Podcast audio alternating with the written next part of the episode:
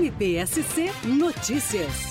Em torno de 15 anos atrás, a primeira promotoria de justiça, preocupada com o grande número de aterros que estavam ocorrendo em áreas inundáveis do município, principalmente as margens dos principais cursos d'água, montou um grupo de trabalho visando mapear, diagnosticar e regulamentar o uso dessas áreas, porque a deposição de aterro nessas áreas prejudica a macrodrenagem e a água não podendo ocupar esses lugares onde naturalmente ela sempre ocupou, ela acaba se espraiando para outros locais, agravando o problema das inundações em pontos sensíveis da cidade. O Ministério Público tomou conhecimento de que havia um projeto da implantação de um eixo binário no bairro Ilha da Figueira, aqui em Jaraguá do Sul, e que essa rua, que é a atual Via Verde, ela passaria próximo da área de preservação permanente do rio Itapocu e seria feita sobre aterro, para ficar fora das inundações, né, para não ser atingida por inundações. Então, quando tomei conhecimento dessa situação e compreendendo a gravidade dela, eu procurei prefeito e secretários da época e, e numa reunião expliquei a eles a gravidade do problema, porque se a Via Verde fosse construída dessa forma, ela serviria como um verdadeiro dique, como uma represa das águas de inundação e essas águas não podendo ocupar as áreas onde naturalmente ocupa, né, que é o leito secundário do rio, elas acabariam agravando o problema das inundações no centro da cidade e nos bairros. Na época, sensível sensíveis aos argumentos do Ministério Público, as autoridades municipais alteraram o projeto e a Via Verde foi construída ao nível do terreno. E esse grupo de trabalho, que era multidisciplinar e envolvia tanto funcionários da prefeitura quanto profissionais da iniciativa privada, surgiu a ideia, nesse grupo de discussões de trabalho, de se implantar naquela região um parque linear, de modo a livrar essas áreas da pressão imobiliária que existia e não correr o risco de que essas áreas, nas imediações da Via Verde, fossem aterradas. Então, esse projeto foi levado adiante, o Parque Linear da Via Verde. Né? Para a implantação do parque, foram retirados do local milhares de metros cúbicos de material. Então, qual foi o objetivo disso? Né? Foram feitas obras de terraplenagem, tirando material dali, rebaixando ainda mais o terreno do que o nível natural que ele já tinha, de modo a permitir que mais água coubesse naquele espaço em caso de inundação. Então, esse foi o objetivo primário da criação do Parque da Via Verde. Um espaço para armazenar água de inundação, água de cheia do rio. E o parque, então, ele foi idealizado, projetado e construído de modo a receber essas águas. Todos os equipamentos que existem lá são de concreto